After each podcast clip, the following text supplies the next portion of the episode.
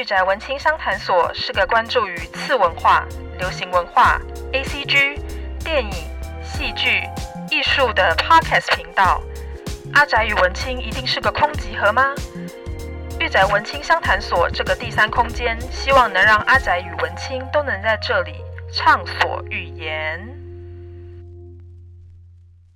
宅青们，大家好，欢迎大家来到御宅文青商谈所，我是主持人嘎拉西皮 A.K. 嘎拉。现在录音的时间是早上的八点三十六分。呃，因为最近比较忙的关系，所以呢，我挑选录制 Podcast 的时间，呃，通常会在睡前的一个小时到一个半小时，或者是上班前的一个小时。听起来是有点极限，主要原因。呃，我没有在晚上录的原因呢，是昨天刚好我跟主厨直播完，然后直播完就还蛮晚的，然后我就一直有昏昏欲睡的感觉，所以呢，我就移到了隔天早上，然后来录音。因此录完这一集呢，我马上就要去上班了。呃，之前有跟宅青们有讲说，嗯，因为上班的关系，所以开始变得比较忙一点。不过呢。我还是会努力的精进自己，然后去补作品啊，去产出贴文，然后去产出一些资料给大家。然后我也希望可以持续的将我的 podcast 做下去，将我喜欢的作品跟大家分享。也许年末我也可以跟大家分享一下，说，诶，这一年来御宅文青商谈所到底做了多少的集数，然后我自己又最喜欢哪些集数？对，后来再跟大家分享。最近我看了还蛮多书的。这些书的种类蛮多元化的，因为大家可能知道，御宅文青商谈所是一个以 ACG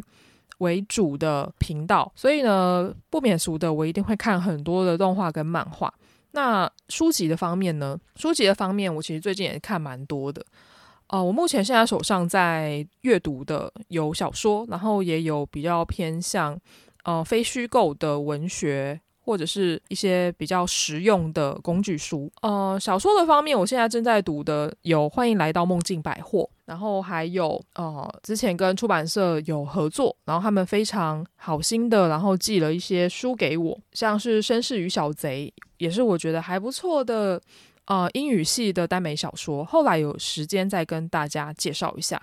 然后至于非小说类的呢，我看的还蛮多的。我最近看完的有《原子时间》。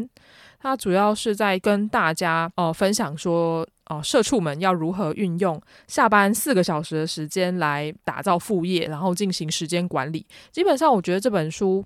嗯，很适合给下班之后不知道要做什么，然后就觉得好像生活被工作困住的朋友们。我觉得看这本书还蛮蛮有激励人心的效果的。你会觉得说，哦，原来下班的时间。呃，这段时间才是你第二人生的开始。对，我就花了呃三四个小时把这一本书看完，其实还还还蛮好读的，我觉得很好读，就非常推荐给大家。如果大家有想要呃跟我一样做一个斜杠青年，虽然我成为斜杠青年也我我现在很多副业都还没有办法真正开始赚钱，不过呢，我觉得这是一个开始，我觉得可以去呃重新规划一下自己的时间。大家看完这本书，应该也可以成为时间管理大师吧。所以就把呃原子时间推荐给大家，然后另外呢，我也在读另外一本呃原子习惯，就是相同类型的书。等我看完，我再跟大家分享。然后另外呢，还有编剧相关的书，《抢救猫咪》，跟我后来会想要跟大家聊的一本大传大众传播的领域非常有名的一本书，叫做《文本狩猎者》。对，这本书呢，我会想要再找一个朋友跟我一起聊。对，用这本书来聊我在 ACG 圈看到的一些状况。目前手上正在进行的有非常多本书，如果有时间的话，我会想要把我每一本看完的书都做一些重点的整理呀，然后阅读的心得。当然，这真的是蛮花时间的，所以就请大家拭目以待喽。哦，至于呃产出的方式呢，我可能会选择在方格子写一个比较长篇的文章，或者是用比较简短干练的方式做一个比较浓缩的精华放在 IG，这两种方法都是有的，所以就请大家务必去追踪我的 IG 跟方格子。然后另外呢，我想要再跟大家分享一个资讯呢，就是刚刚我跟电影神搜啊、新媒体的网络平台呢开始合作了，所以你现在在电影神搜上面也可以看到我的名字喽。呃，这个合作呢，主要是比较偏长期的一个合作，呃，所以我每个月我应该都会提供两到三篇的稿子给他们，对，主要是针对呃这一个月以来我看的一些比较新的动画，然后去挖掘它背后的一些小彩蛋啊，或者是我看到的一些新的感想，我都会分享在电影神收搜。哦，在这边也非常感谢电影神兽的编辑给我这一次的机会啦。也因为在电影神兽当呃专栏作者的关系，所以我在方格子的更新会稍微的减缓一点点，但是我还是会更新的，只是文章的部分可能就会变成不定更。主要是我可能看完一些好书，或者是我想要讲一些事情、好电影的时候，我才会更新在方格子。对，这个就是我最近的状况啦。呃，废话不多说，那让我们开始今天的主题吧。今天的主题是我非常喜欢的主题哦，就是音乐主题。老实跟宅青们讲说，我自己非常喜欢音乐，虽然我自己是一个乐理白痴。对，虽然我小时候花了很多时间在画画跟训练我自己的眼睛，但是我是个乐理白痴，不到音痴的程度啦。但是我自己对于五线谱，我现在连看五线谱都是有一点困难的。呃，但是我以前还是非常认真的在上音乐课啦，就是不管是吹直笛啊，或者是呃唱歌啊等等的，我都非常认真的配合。然后我也很感谢音乐老师，嗯，他们非常努力的在推广音乐跟乐理给。啊、现在小朋友们，我记得高中的时期，音乐老师们他们还蛮喜欢放一些关于音乐家的传记电影啊，或者是哦，我记得当年代比较红的音乐老师放放给我最有印象的剧呢，就是《交响情人梦》。然后也因为《交响情人梦》，我才开始认识上野树里跟玉木宏，然后跟古典乐的一个世界，我自己觉得非常的好看。而且呢，《交响情人梦》的日剧，我觉得一开始就很可爱，然后剧情也非常的欢乐，我觉得是一个非常好入门的一部作品。而至于在动漫画的这个领域的音乐类型作品呢，我觉得是非常多的，也算是百花齐放的一个领域哦。而且有很多好的作品到现在台湾都还没有代理，我觉得非常非常的可惜。呃，像之前音乐的话有。音乐类型的作品就还蛮多的啊，像有 Back 啊，然后有啊、Blue Giant，然后还有交响情人梦等等的这些嗯蛮耳熟能详的作品。而至于戏剧方面就不用讲了，也是有很多在描写音乐人心路历程的作品，例如说像是有海上的钢琴师啊，然后另外哦、之前我还蛮想要看的。呃，一部日本电影呢，是在描写呃 Green 这个不露脸乐团的故事。我从高中的时期就还蛮常开始听音乐的，呃，之前没有像现在那么的方便，现在有 Spotify，有很多的 Apple Music，啊、呃、等等，KKBox 等等的这种线上串流的平台，只能说现在的科技真的是日新月异啊，进步的速度非常非常的快。哦，几十年前人们都还在听黑胶，必须要有一个很大的播放器才有办法去听美妙的音乐。你就要买一个薄薄的，然后但是它的体积很大的呃黑胶，然后把它拿出来放在播放器上面，然后就看着它的指针，然后在黑胶的身上刮出一道一道的刮痕，然后就会开始播放音乐。呃，甚至。当时候的黑胶播放器呢，你还没有办法插电，你必须要用把手手转的方式，你才有办法听到音乐。其实以现代人来讲，现代人可能已经没有那个耐性去做这件事情了，因为我们有更多更方便的一些器具可以去播放音乐。可是呢，对于以前喜爱音乐的人来讲的话，其实听音乐它是一个仪式。你必须要去达成这些条件，你才有办法享受美好的音乐。所以，其实，在以前而言，听音乐是一件非常仪式感的事情，是非常享受的一件事情。甚至以前的人要听到音乐，要听到音乐家现场演出，他们必须要花昂贵的票价进到歌剧院里面去听，才有办法享受那一个盛宴。黑胶之后呢，就还蛮多的，像是有录音带啊，然后有 CD 跟 CD 播放器。哦，录音带我觉得也是非常经典的一播放的一个方式。我记得我小时候，这边又看又要开始老人讲古了。呃，我小时候会拿着呃非常大的一个 CD 播放器，因为小时候很喜欢看动画嘛，但是又没有钱去买动画的歌曲，该怎么办呢？我会在以前的卡通的时段，对，以前还叫卡通，卡通的时段大概是我下诶，我下课之后五点四五点到六点的这段期间吧，我就会拿着啊、我们家的录音机，然后跟录音卡带去录动漫画的片头曲。就是录完之后呢，我会再录半个小时之后另一个喜欢的卡通的片头曲，所以我自己就会有属于我自己的录音卡带，而且里面就只装我喜欢的动漫歌曲。当时候录音的技术非常非常的糟哦，因为你就是不知道什么样什么时候要切啊，你还要往回倒带啊，不小心倒过头，你还会洗掉哦、之前你辛辛苦苦录好的音乐，所以。只能说小时候的我非常的有实验精神，就是为了喜欢的事情，我可以做到这种程度。当然，小时候也不需要去顾虑这么多，你可以尽情的做你喜欢做的事情。当然，到了国高中比较没有那么辛苦了，会去花一点点小钱，花自己的零用钱去买哦、动漫画歌曲的 CD 合集。对，那个 CD 合集到现在还躺在我家的。橱窗里面、橱柜里面，我觉得非常的棒哦！真的记得当时候 CD 合集有我很喜欢的，像是柯南的主题曲，米仓千寻他的歌真的很棒。然后另外还有像是宇多田光，他之前也唱了很多著名的动漫歌曲，安室奈美惠也是哦。所以那一个 CD 的合集里面，我记得有柯南吧，然后有《封神演义》啊、《库洛魔法使》啊等等的，我自己非常爱的。哦，动漫画现在我觉得已经可以变成传家宝的一个程度了。不过呢，从 CD 之后呢，之后就哦迈入了像是 MP3 呐，MP3 也是一样可以自己录嘛。以前青少年时期也是会上网抓音乐，然后录到 MP3 里面。呃，高中的时候我就靠着 MP3 就是度过我的青春岁月。呃，我记得当时候有很多的歌曲还陪着伴我到现在哦，就是已经过了十几二十年了，它还是躺在我的。啊、现在已经是 Spotify 的时代了，就是串流的时代。我每换到一个平台，我还是会把这些歌曲找出来，然后把它放进我的播放清单里面。所以音乐对我而言是不会随着时间消逝的。我只要是单独一个人走在街上的时候，我基本上也是会听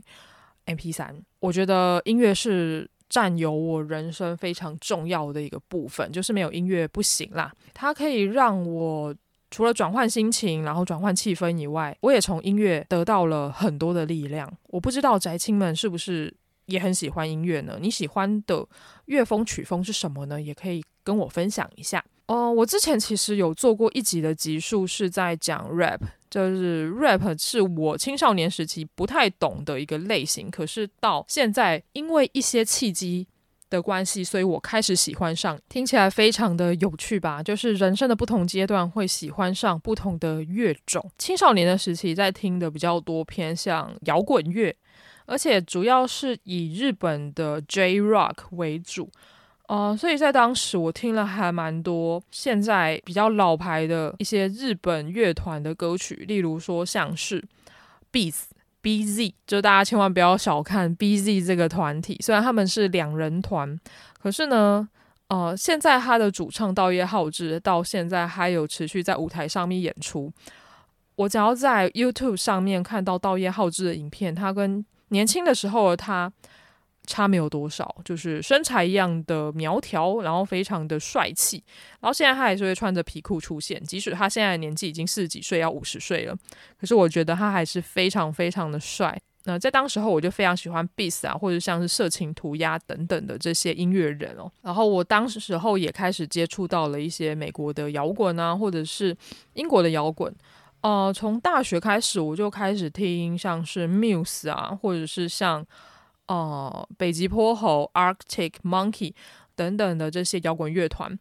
其实在我比较早期的 Podcast 频道里面，有听我以前 Podcast 的宅青们应该都可以知道，我其中有些集数的后半段我会拿来推歌。对，所以在当时我就推过像是 Arctic Monkey，或者是像是我最近的爱团 King Nu 等等的歌曲。对，不过现在因为哦、时间的关系呢，我比较没有时，我没有我比较没有办法在 Podcast 里面推歌。所以现在如果点开我的 Podcast 清单的话，会看到还蛮多动漫画相关的歌曲。这些歌曲呢，我自己都非常的喜欢，而且唱这些歌曲的歌手们到现在。在日本乐坛还是占有一席之地的。我之前有跟呃 YouTube 的姚哥合作过，他们之前的团体阿布雷呢就有做过一集是在讲动漫歌曲是不是很宅的这件事情，大家有兴趣也可以去看一下那一集，我觉得还蛮好笑的。它里面讨论的一个现象是。啊，明明都是同一首歌，但是把它放在动漫画的 OP，然后再放到再放到一般的一个场合，一般大众对于这两件事情的观感是什么？举例来讲好了，它里面提到一首歌，就是彩虹乐团的《Deck Break Bell》破晓之中，这首歌还蛮有名的，是呃钢弹 Double O 的 OP。我青少女的时候，我身旁只要是。动漫圈或者是有在听日本摇滚乐的朋友们，当时候大家都很疯彩虹乐团跟一些视觉系的团，还有像是 Gakuto 这个视觉系艺人，在当时候的动漫圈都非常非常的红。所以呢，他的影片里面就有讲到，他用一个情境剧的方式来跟大家讲这件事情。呃，情境一是学妹看到学长在看。钢弹 Double O，然后再播放他的 OP One，也就是 Deck Break Bell，然后学妹就会说：“学长学长，你在听什么啊？”然后呢，学长就会说：“哦，我在听钢弹 Double O 的主题曲啊。”然后呢，学妹就会露出睥睨的表情，就会说：“哎呀，学长你怎么这么油啊？你怎么这么宅呀？”对，然后这个是情境一，情境二，学长学长你在听什么啊？哦，我在听彩虹乐团的新歌，叫做 Deck Break Bell。主唱海斗真的很帅呢！哇，学长你好潮啊！可是这两首歌不是一样的吗？对，他就是用这个情境剧来跟大家分享一下。呃，一般大众听到动漫歌曲的想法是什么？下面就引起还蛮多留言的，我自己觉得非常非常的有趣哦。对啊，就是因为我高中也很宅的关系嘛，所以每当大家问说，哇，你听的是什么歌啊？好酷哦！然后我就跟他说，哦，是某某某动画的主题曲啊。通常就会被拒点。对，但是如果你换了一个方式跟他说，哦，我在听安室奈美惠唱的某首歌，他们就说，哇，好棒哦！呃，你有在听日本歌手的歌啊？对，我觉得这就是一种奇妙的差别吧。不过我想现在这个状况，嗯，在现在应该是有好转，比较不一样的一个看法吧。例如说。像是因为前年《鬼灭之刃》非常非常红的关系，所以呃连带的 Lisa 的《红莲华》也已经变成了日本的国民歌曲。所以我想，你只要讲到 Lisa《红莲华》，呃，在台湾照理说应该是不会受到一个“哎呀，你好油哦”的一个说辞吧，对，这个当然是我自己的一个看法。当然，现在有日本很多的歌手都是靠着，嗯、里面他们有自己的作品，然后另外他们也有为动漫画歌曲所制作特制的作品。在这边，我也想要跟大家推荐我自己非常喜欢的音乐人，就是阿玛扎拉西。对，阿玛扎拉西，我喜欢他们，就是喜欢到我在方格子有特别写一篇文章，是在讲分析阿玛扎拉西的歌曲。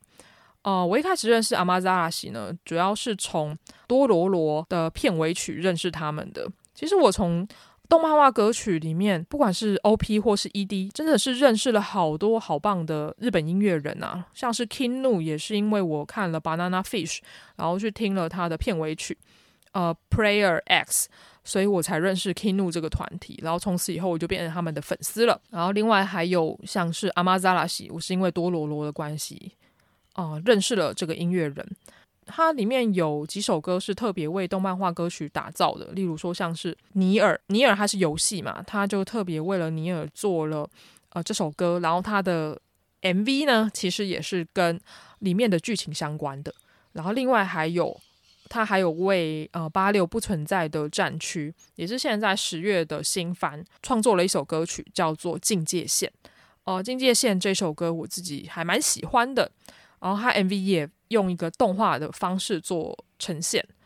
非常的生动，我觉得是很棒的一首歌。我建议大家都可以去听一下。对，如果你有因为动漫画喜欢上哪些音乐人的话，你也可以到我的 IG 或是扑浪来跟我聊一下这件事情哦。一开始就不小心讲的太多了，因为我觉得音乐这件事情真的是非常非常好聊的一件事情哦。今天我想要跟大家聊的作品呢，叫做《历经弦音》。这个作品呢，就是非常典型的音乐作品、音乐番，它主要是在讲乐团的一个故事。如果大家有讲到乐团的话，不知道会有什么样的一个想法跟看法。刚刚用很多的时间跟大家讲说，诶，我很喜欢音乐，我喜欢听歌的这件事情。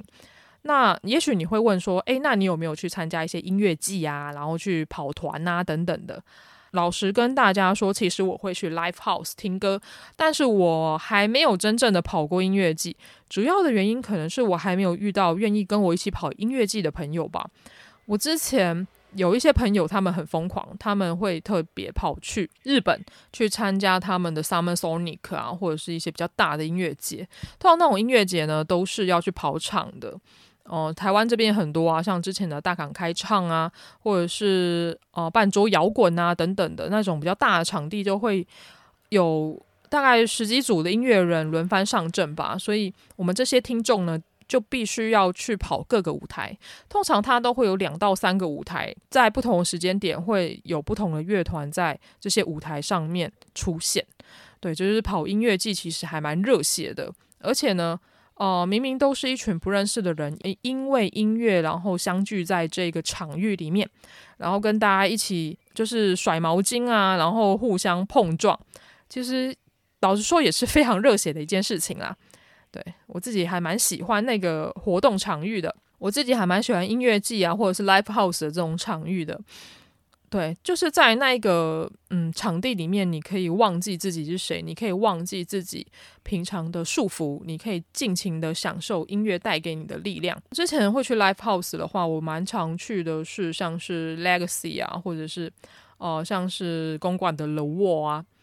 呃这些地方这些 live house 我自己觉得我自己都觉得还蛮棒的。然后另外像是十一月二十号，嗯、呃，台北这边。有万华大闹热这个活动，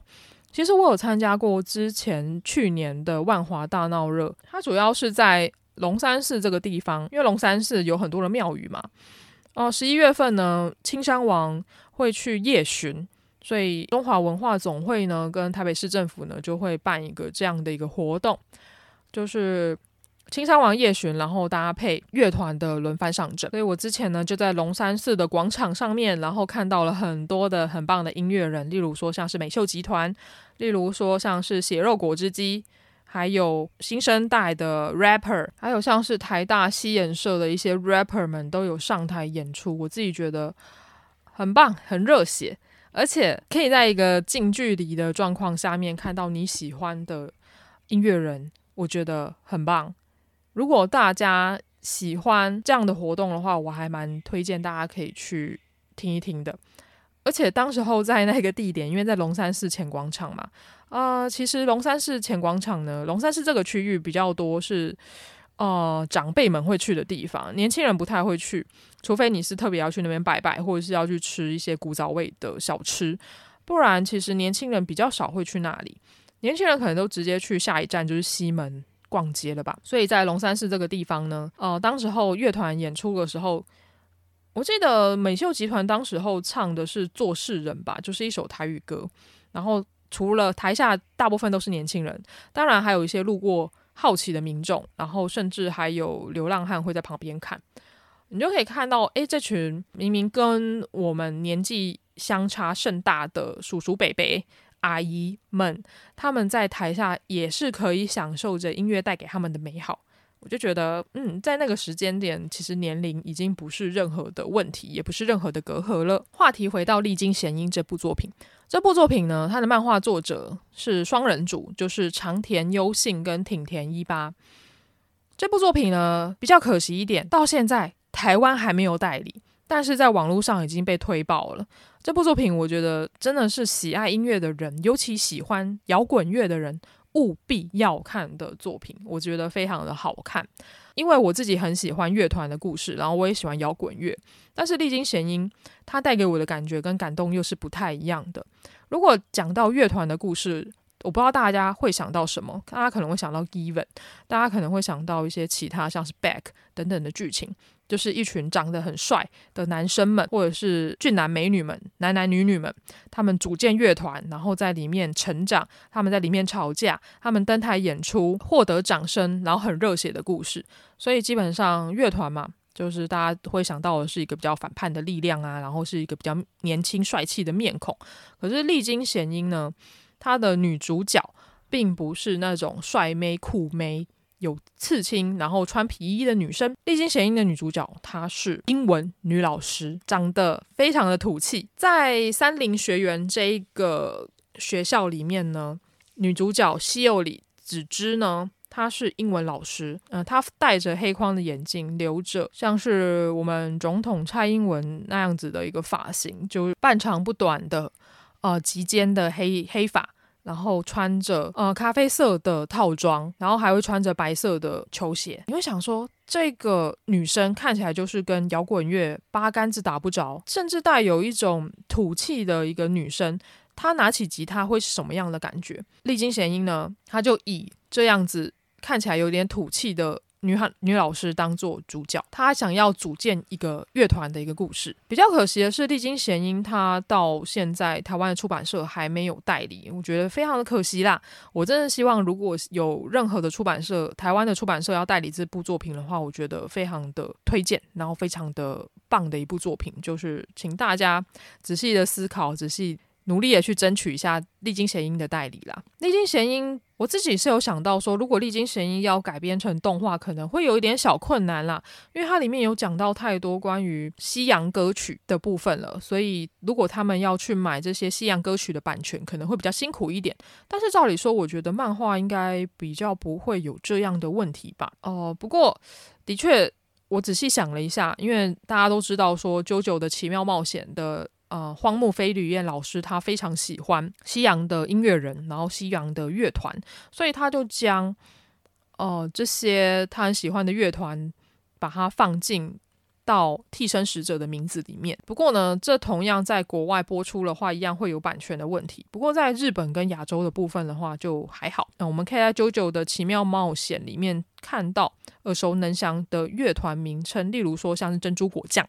例如说像是或者是像是杀手皇后，例如说像是黄金体验等等的这些耳熟能详的歌曲名称或者是乐团的名称。要谈丽晶贤英呢，必定要从她的故事背景，然后跟她有趣的设定开始讲。刚刚有讲到女主角本田子之呢，她是三菱学院的英文老师，今年二十七岁。她看起来就是一个非常平凡土气的女老师，没有什么任何的专长。然后她还要帮忙偿还哥哥的两千万的债务。她从小到大就非常黏着哥哥。她的哥哥呢，就是一个音乐人。然后每天就把梦想挂在嘴上。他的哥哥在青少年时期呢，然后也组建了一个乐团。他有个梦想，想要成为 Top One 的乐团。呃，所以子子呢，从小就跟着哥哥一起练吉他。但是某一天，哥哥欠下了大笔的债务。就离开了家里。从此之后呢，他的父亲跟母亲就非常的怨恨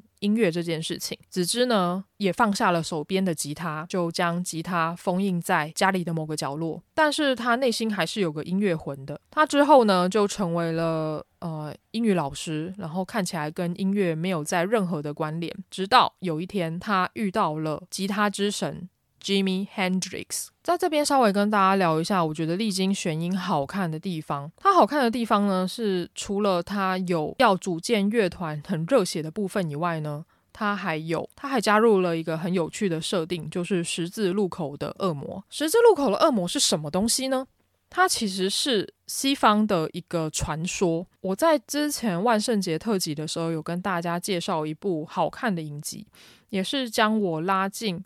影集影集圈的一部重要的影集叫做《Supernatural》，呃，被翻为《超自然档案》。这部作品里面就有非常详细讲到十字路口恶魔的部分。十字路口的恶魔呢，它是恶魔的一个分支。据说你可以在某个时间点，我记得是午夜的十字路口，然后召唤出十字路口的恶魔。你可以跟他提出你的愿望，他会在你愿望实现之后夺走你一个重要的事情，也就是他要你付出一定的代价。在《Supernatural》也就是超自然档案里面有讲到蛮多关于十字路口恶魔的说明，它里面有讲到要召唤十字路口的恶魔要有一些仪式跟材料，例如说像是铁盒、黑猫骨头、坟墓土，还有你自己的照片一寸。对，所以它有步骤哦。首先是要将黑猫的骨头啊、坟墓土跟你的照片放在铁盒里面，埋在十字路口的中央，然后等待。然后之后呢，恶魔就会出现。恶魔同样也有分为不同的等级，最一般的是红眼的恶魔，在上层是黄眼恶魔，最上层是白眼恶魔。所以呢，恶魔他会满足你的愿望，但是他也会拒绝你的愿望。代价呢，就是十年之后你会将你的灵魂交给恶魔，你的灵魂会被拖到地狱。对，这个就是《Supernatural》里面有讲到的十字路口恶魔的故事。另外还有一个美国的乡野传说，据说二十七岁就去世的 Robert Johnson，他是一位音乐人，后来成为音乐大师的原因呢，是因为他跟十字路口的恶魔交易了。他在二十七岁就去世了。他从几个月的时间，从一个菜鸟变成了大师，并且向观众们展示了他出神入化的吉他技术。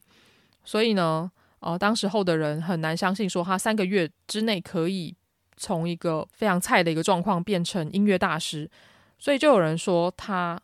跟十字路口的恶魔做了交易，用他的灵魂换取了吉他。除此之外呢，在 Robert Johnson 的歌曲里面也发现了一些还蛮有趣的线索，例如说他的歌曲里面有蛮多歌的歌名是取自于十字路口的恶魔，他的歌里面有十字路口。另外还有我是恶魔，还有我身后的地狱犬，这些看起来很像是在描述他的经历，然后也是奠定了未来大家对于十字路口恶魔传说的一些想法。当然，这些都只是乡野传说啦。我更愿意去相信说，Robert Johnson 他在这三个月是花了很多的时间跟努力去，呃，达到这个成就的。不过他死于二十七岁，这一点其实就跟《历经神印》里面有讲到的非常重要的一个设定有关，就是本田子之，我们的女主角，后来在十字路口真的遇到恶魔了。这个恶魔呢，叫做 Jimi Hendrix。熟知吉他的朋友应该都听过这一号人物吧？Jimi Hendrix 呢，他死后就成为了十字路口的恶魔，在这部漫画里面被称为番人。他与子之相遇，并且附身在他身上。一开始我会以为说，呃，这部作品该不会就是音乐音乐题材的《麒麟王》吧？我们的阿光呢，同样也是在棋盘上面遇到了，呃，附在棋盘上面死去千年的平安时期的左为，然后并且借由左为的力量呢，成为一代棋神的一个故事。呃，一开始有点像子之呢，他被 Jimmy Hendrix 附身之后呢，他的确就产生了。非常高超的吉他技巧，但是恶魔番人也不是吃素的啊。十字路口的恶魔，他必定要提出愿望的人要付出代价。Jimi Hendrix 跟子之达成了一个契约，就是子之必须要在二十七岁之前达到乐团巅峰的一个状况。但是子之那个时候已经接近二十七岁了，所以他的时间非常非常的紧急。那其实老实说，他要开外挂，一直。呃，让 Jimi Hendrix 附身在他身上，然后去组建一个完美的乐团，这是没有问题的。以 Jimi Hendrix 他的吉他的能力，他是可以马上组建出一个独一无二完美的乐团。但是只知呢，他拒绝了 Jimi Hendrix 的这个提出的要求，他决定要以他自己的一个身份，他自己的力量去找人，然后去打造一个他心目中的乐队。呃，Jimmy Hendrix 他出生在呃华盛顿州，而、为什么都是二十七岁这个设定呢？这一点呢，又要再提到另外一个很有趣的文化现象，叫做 Twenty Seven Club 二十七俱乐部。二十七俱乐部呢，又称为永远的二十七俱乐部，它其实是一个文呃流行文化的用语跟文化迷因哦。呃，刚刚有跟大家讲到十字路口的恶魔的音乐人 Robert Johnson 呢，他二十七岁去世。Jimi Hendrix，吉他之神呢，也是在二十七岁去世。大概一九六九年到一九七一年之间呢，呃，短短的三年之间，有非常多流行音乐人呢，他们都在二十七岁去世了。大家还想说，到底是发生什么事情？是他们集体自杀吗？还是有什么样的原因呢？呃，二十七俱乐部呢，包含了所有得年二十七岁的流行音乐人、艺术家、演员跟运动员。他们的死因呢，多半离不开毒品跟酒精的滥用，还有自杀、暴力等手段，当然还有交通事故。在短短的三年之间，就有非常多二十七岁的流行音乐人就、呃，在这个时间点死去，所以啊、这个时候就引起了社会的一个关注。像是在二零一一年的时候，英国的呃医学期刊研究呢，他就指出了年轻的成名音乐人的死亡率高于其他的年轻人。他们得出来的结论呢，其实是跟成名，他们年少成名有关。但是这个风险不仅于二十七岁，所以呢，其实我们看一下 Twenty Seven Club 里面到底有谁好了。比较著名的有像是 Jimi Hendrix，非常著名的美国吉他手，也被称为吉他之神。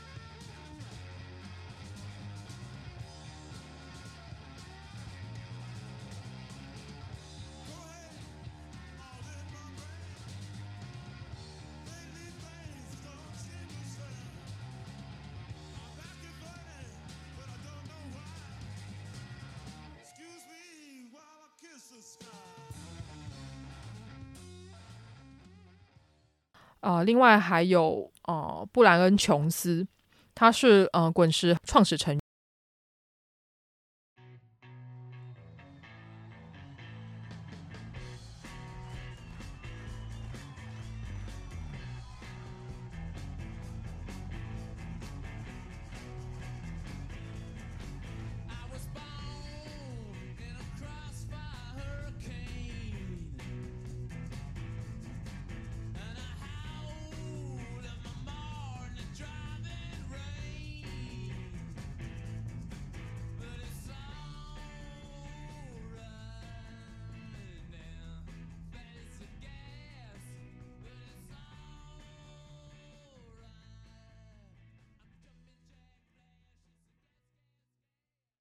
员。就 Rolling Stone，然后另外还有珍妮斯贾普林，他是一九六零年代大哥控股公司乐团的主唱，然后是一个非常可爱的一个女生。后来她就单飞了，呃，她有挤进《滚石》杂志里面二零零四年史上百呃史上百大音乐家的第四十六名，还有二零零八年史上百大歌手的二十八名。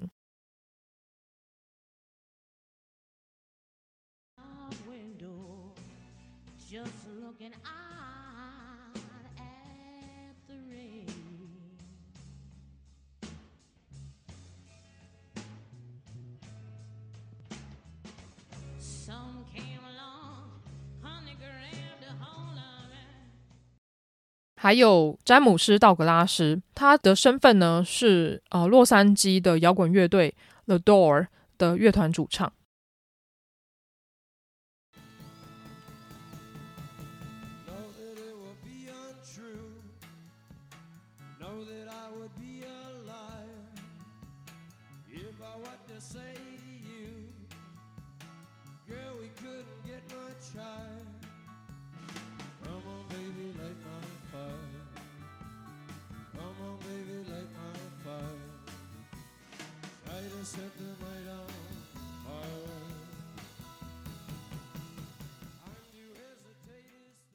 然后，另外还有一九九四年超脱乐团 Nirvana 的科特·科本 （Kurt Cobain），他在二十七岁也去世了。科特的妹妹表示呢，呃，科特他在童年的时期呢，他有谈到说，他很想要加入 Twenty Seven Club 二十七俱乐部。我们也不知道他是不是会向往二十七俱乐部的关系，所以就决定在二十七岁结束了他的生命。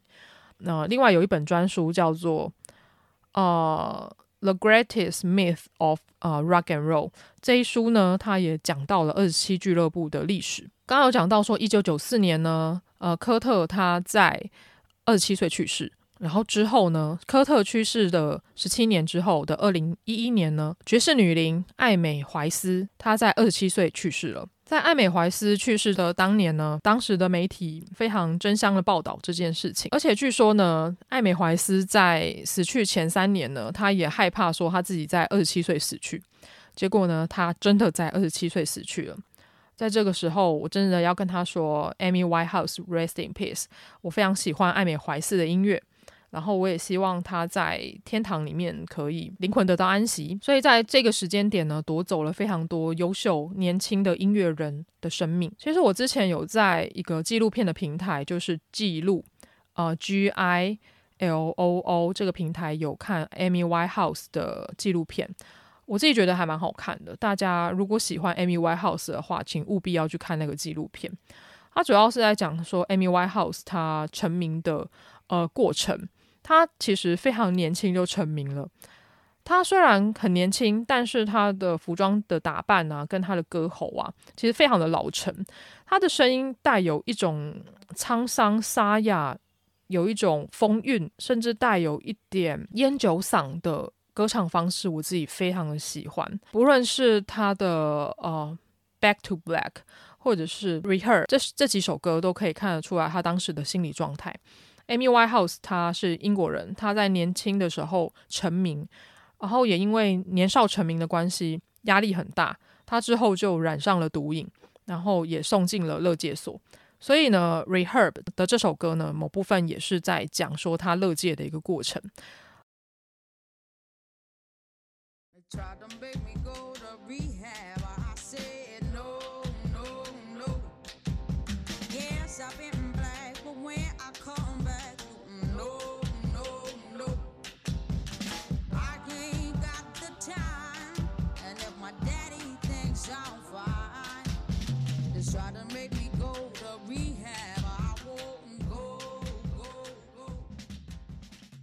呃，《Back to Black》这首脍炙人口、耳熟能详的歌呢，主要是在讲说她的爱情观，以及她跟她的男友 Black 他之间的一个关系。所以呢，你可以看得出来，这么年轻二十几岁的一个女生，她的一生多舛，包含到她在家庭里面得不到一个关爱，她又追寻不到她的爱情，所以逼不得已，她将她的重心放在音乐上面以及毒品上面。然后因而染上了毒瘾，之后感觉得出来，他进了乐界所，他想要慢慢的让自己变好，感觉得出来，他有慢慢的朝向一个更好的状况走去。可是呢，他的身体却也没有办法回到巅峰的时光。之后，他在二十七岁的时候就死去了。我相信二十七俱乐部的成员们，他们都非常的有天分。然后也非常的热爱音乐，不过呢，他们没有办法活到现代。可是他们的音乐呢，可以借由呃科技的技术，现在还不断的在我们的串流平台上面播放。即使他们没有办法再产出更新的东西了，但是他们之前的经典，他们的创作可以一直流传下去，甚至可以存在陪伴着人类的历史，陪伴到很久很久以后。所以丽晶贤音呢，就将嗯十字路口的恶魔呢，跟二十七俱乐部。把它呃容纳进这个故事的主要架构里面，所以嗯、呃，子之呢，他就与 Jimi Hendrix 达成了一个啊、呃、协议。当然之后我们也可以越来越期待说，应该会有更多呃二十七俱乐部的成员们出现在丽晶贤音的这一部漫画里面。当然在，我记得在二十几回的时候，Kurt Cobain 就出现了，我自己还蛮喜欢那个桥段的，呃，因为。Jimi Hendrix 跟 Kurt Cobain 其实他们是在不同的年代出生，不同的年代死亡的。如果是要在历史里面，他们两个音乐人是不会相遇的。可是呢，在漫画这个载体，借由历经弦音的剧情，Kurt Cobain 跟 Jimi Hendrix 竟然相遇了，并且他们成为了一个啊、相知相惜的一个战友。我自己觉得非常的棒，这个地方让我非常的感动。主要原因是因为我自己还蛮喜欢嗯、超脱乐团。的歌曲的，大家如果对于超脱 Nirvana 熟知的话，应该就可以知道他们最有名的那首歌叫做《Smell Like Teen Spirit》。这首歌呢，其实呃歌词歌词跟歌曲呢摸不着头绪。呃，主要的这首歌的歌名的由来呢是呃科特跟当时的女友，他闻到了女友他使用的那个香味，其实就叫做呃 Spirit 呃 Teen Spirit，所以呢他就创作了这首歌。就是直翻成中文呢，就是闻起来像是青少年的朝气。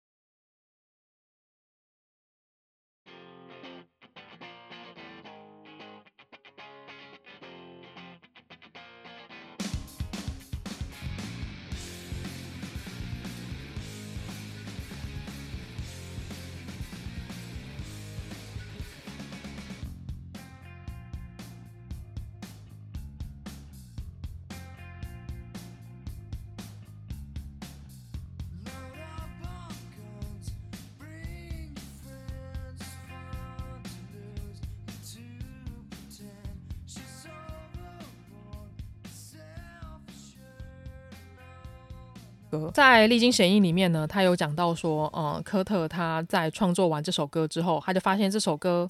大获好评，然后他他们也因为这首歌开始扶摇直上，大家都开始认识超脱乐团。可是呢，他后来越来越不开心了。主要的一个原因是因为，当他们站上台上，就发现底下的观众们，他们只想要听这首歌，然后并且会要求说：“科特啊，你为什么不唱？哦、，Smell Like Teen Spirit，我们想要听这首歌。”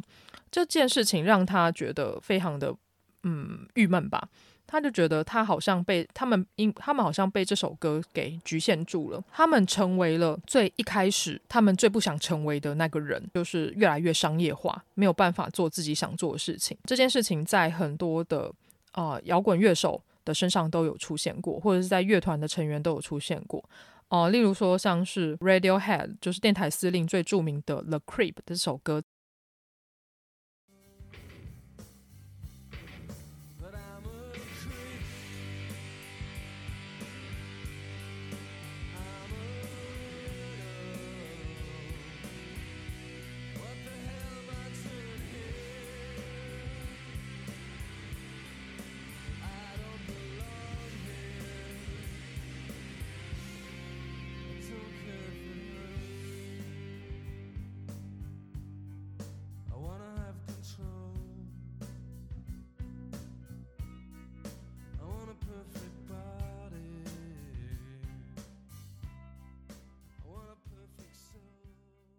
传唱度实在太高了，所以呢，只要到演唱会的场合呢，大家都会叫他们唱这首歌。可是呢，电台司令他们唱久也是会腻啊，所以他们这些音乐人会产会变成他们好像渐渐的开始讨厌自己创作出来的东西，就是会有这种很复杂而且矛盾的情感存在。所以在历经选音里面呢，里面就有一段讲到呃科特的这一个呃心态。我自己看了还蛮感动的，然后我也可以完全的了解这些创作者们的一个心情，所以我相信现在有很多的演员呐、或是创作人，他们都不愿意被自己最红的一部作品所绑架，或者是被定位的原因，就是在这个地方。就除了《十字路口恶魔》跟《二十七俱乐部》以外呢，其实啊，呃《历经显音》这一部作品，它的故事架构蛮简单的，它就是在讲说一群一群杂牌军如何团结起来，然后成长，然后并且站上。乐团顶端的一个故事，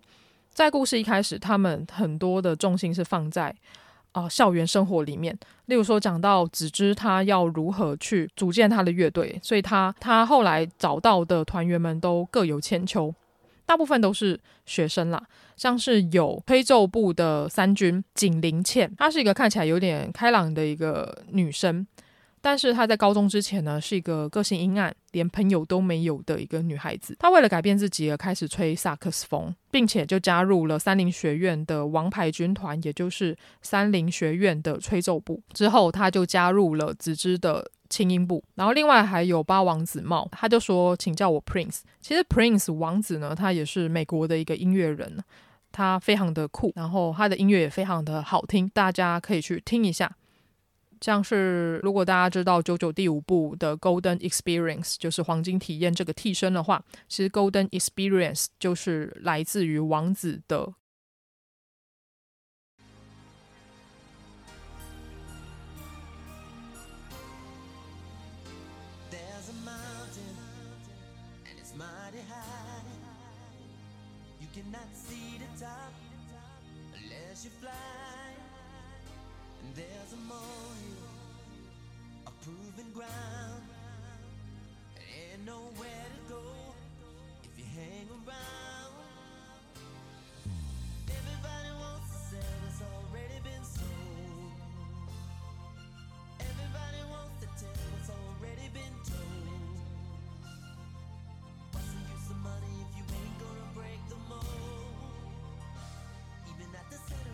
八王子帽呢，他心中一直想要成为不可缺少的 Only One，但是呢，他却发现说他跟很多事情都格格不入，然后甚至他也想要退出乐团。不过呢，后来他因为一些事情也慢慢开始成长了，也是一个非常有趣的一个甘草角色。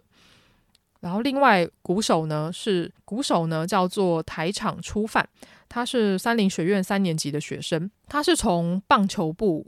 来到轻音部的。一个非常个性耿直、开朗的一个男生，中间也经历过了很多的挣扎，然后并且他后来呢，因为一些事情呢，他就加入了轻音部，然后成为了轻音部的鼓手。Keyboard 手呢是川崎忍，他是三菱学院二年级的学生，平常都是长发盖面，然后看起来有像有点像贞子的一个女生。她是她之前是来自于一个叫做超长现象部的一个神秘的社团。他外表阴沉，但实际上他非常喜欢一些灵异的现象，而且据说呢，他可以感受的，他可以看到子之身旁的 Jimi Hendrix，所以他就有点好奇。他也是除了子之之外呢，能够看到 Jimi，并且可以跟他对话的人。接下来是最重要的乐团的主唱呢，是目黑五月，他是三菱学院二年级的学生。然后也是他之前也有一个团体叫做香港桌球，他在香港桌球里面担任 bass 手，来到了轻音部，他就成为了啊、呃、轻音部的主唱，然后并兼 bass 手。她的个性非常的沙哑有力，然后个性也非常耿直的一个女生，外表看起来就是一个不良少女，以前也经常打架，家庭的状况有点复杂。当然，她中间呢，他根本没有想说要加入轻音部，然后也非常。不屑这一个弱小的一个社团，不过也因为子之跟其他成员的一个努力呢，然后五月就大受感动，他重拾了想要唱歌的心，加入了轻音部。在三菱学院里面呢，其实有非常严重的一个算是派系斗争嘛，应该说是有个强势的社团叫做吹奏部。吹奏部的顾问呢，就是青岛虚远老师。他外表看起来非常的华丽可爱，然后身材非常的火辣，但是实际上呢，他的个性非常的强势而且泼辣。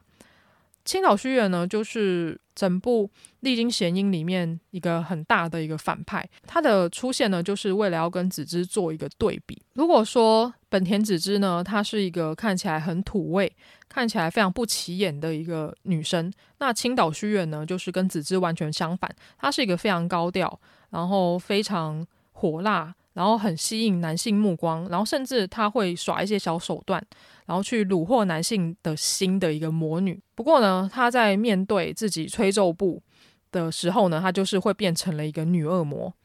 所以她就是人前可爱，然后人后恶魔的一个存在。我自己觉得一开始看会觉得哇，这个角色非常的棘手哦，而且。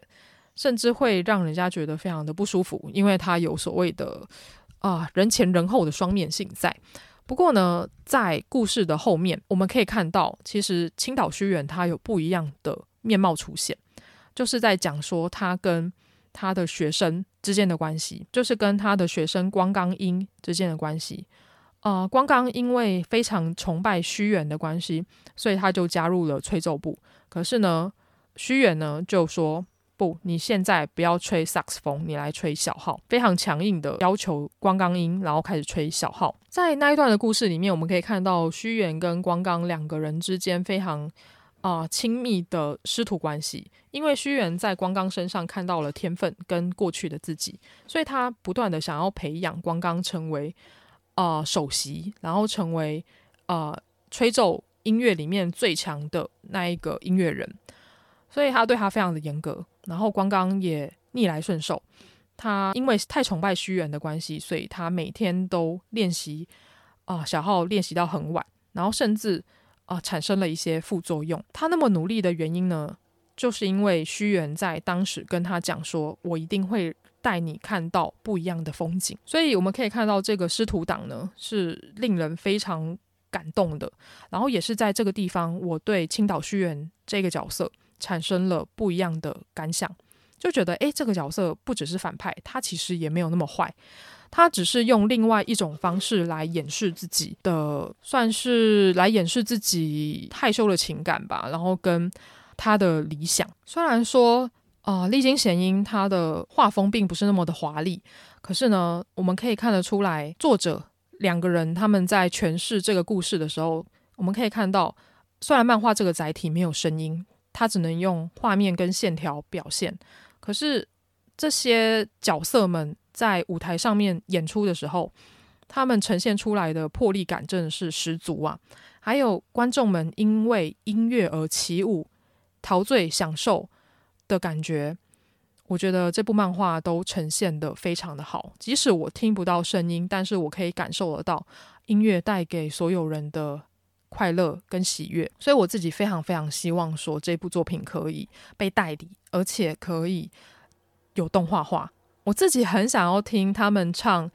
啊、，Jackin 啊，还有 Story 等等的这些歌曲，然后甚至我也想要听《历经弦音》里面的 Kurt Cobain 跟 Jimi Hendrix 的梦幻的组合。因为时间的关系，我没有办法跟大家分享太多《历经弦音》的剧情，不过我还是希望。如果你喜欢摇滚乐，你喜欢你喜欢 rock and roll 跟音乐的话，请务必务必要去看《历经弦音》这一部漫画。哦，在这边也可以稍微跟大家分享一下哦。我之前在美国的时候，其实有独自一个人旅行。我自己独自一个人旅行的最后一站呢，就是到西雅图。啊、西雅图大家会想到什么？咖啡。西雅图夜未眠，但西雅图其实是培养啊、有很多的音乐人都是西雅图出生的。所以呢，在西雅图当地呢，就有啊、除了 Amazon 的总部以外呢，西雅图还有一个非常重要的一个博物馆，叫做流行音乐博物馆 （MOPOP）。这个博物馆的外形长得非常的特别哦，我后来会放在 IG 上面。它看，它会，它就是用有点彩色的金属，然后非常流线型的线条的一个奇妙的建筑物。你远远看会觉得远方怎么会有一个彩色的布浮在半空中？而那就那个就是西雅图的流行音乐博物馆。我之前一个人进去那个博物馆的时候，就是觉得还蛮酷的，因为他在博物馆里面有个非常大的一个舞台。那个舞台呢，在周末的时候，他们都会邀请啊、当地的一些比较独立乐团啊，或者是一些比较不知名的音乐人，然后上去表演。我当时候去。呃，流行音乐博物馆的时候刚好有表演。那个表演呢，是一个饶舌歌手在即兴 rap，然后他在唱 rap 的时候呢，底下就有小孩子在那边跑来跑去，所以那个音乐人就很可爱，他就跳下舞台，然后跟着小朋友一起跳舞，然后他就是边唱 rap，然后小朋友在他的旁边一直跑来跑去，然后路过的民众呢也非常的享受他的音乐，会跟着一起摇摆，所以我觉得。诶，这个算是我心目中流行音乐非常棒的一个想象吧，就是每个人都可以享受音乐，不是只有哦、台上与台下的一个关系，而是每个人都可以享受其中，并且跟着音乐人一起摇摆。然后，并且在这个博物馆里面呢，有很多呃展览嘛。既然都叫做音乐博物馆了，那里面当然是有展出很多音乐人的东西啊。呃，例如说，它有王子的特展，就是我刚刚有跟大家提到的 Prince 的特展。呃，里面就有展出用一个展区呢，展出 Prince 他的演唱会的片段啊，他以前使用过的一些乐器啊。然后另外还有很大的主视觉跟他的 CD。跟他的生平的介绍，另外一个展间呢，也有超脱乐团的介绍，就是从他们，就是从他们啊、呃、成军啊到成名之路，所以像是科特有使用过的一些乐器，然后里面的吉他手有使用过的乐器啊，贝斯啊，然后他们的唱片啊、演唱会的影像啊，他们舞台上面穿过的衣服啊，其实都有展示出来。我自己是非常非常喜欢哦，我也希望说台湾。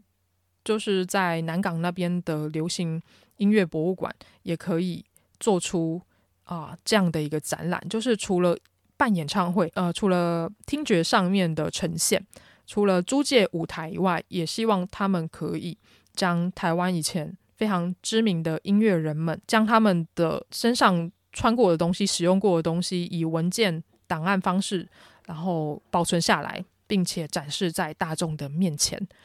对，这个是我对台湾的嗯博物馆的一个期许吧，跟建议，因为自己去过、呃、西雅图的 MOPOP，我自己就还蛮喜欢的，然后也希望未来台湾能有能有更多这样的一个活动啦。假设未来大家有机会去美国的话，我也非常推荐大家可以去这个。啊、车库摇滚跟游资摇滚的发源地，也就是西雅图，去去看一下这个博物馆。那个地方也蛮好买的，你可以在那边买到很多很特别的啊乐团的 T 恤。对，真的是身为一个摇滚乐的乐迷，我在那个地方真的是还蛮开心的。就是希望未来有时间还可以再去一趟。假设有兴趣的朋友呢，后来可以在 IG 上面，我会做一集贴文啊、我会将我当时候在 MOPOP 在流行音乐博物馆里面啊、流行文化博物馆里面啊、拍摄到的照片放在上面。不知不觉也聊了非常非常的多了，那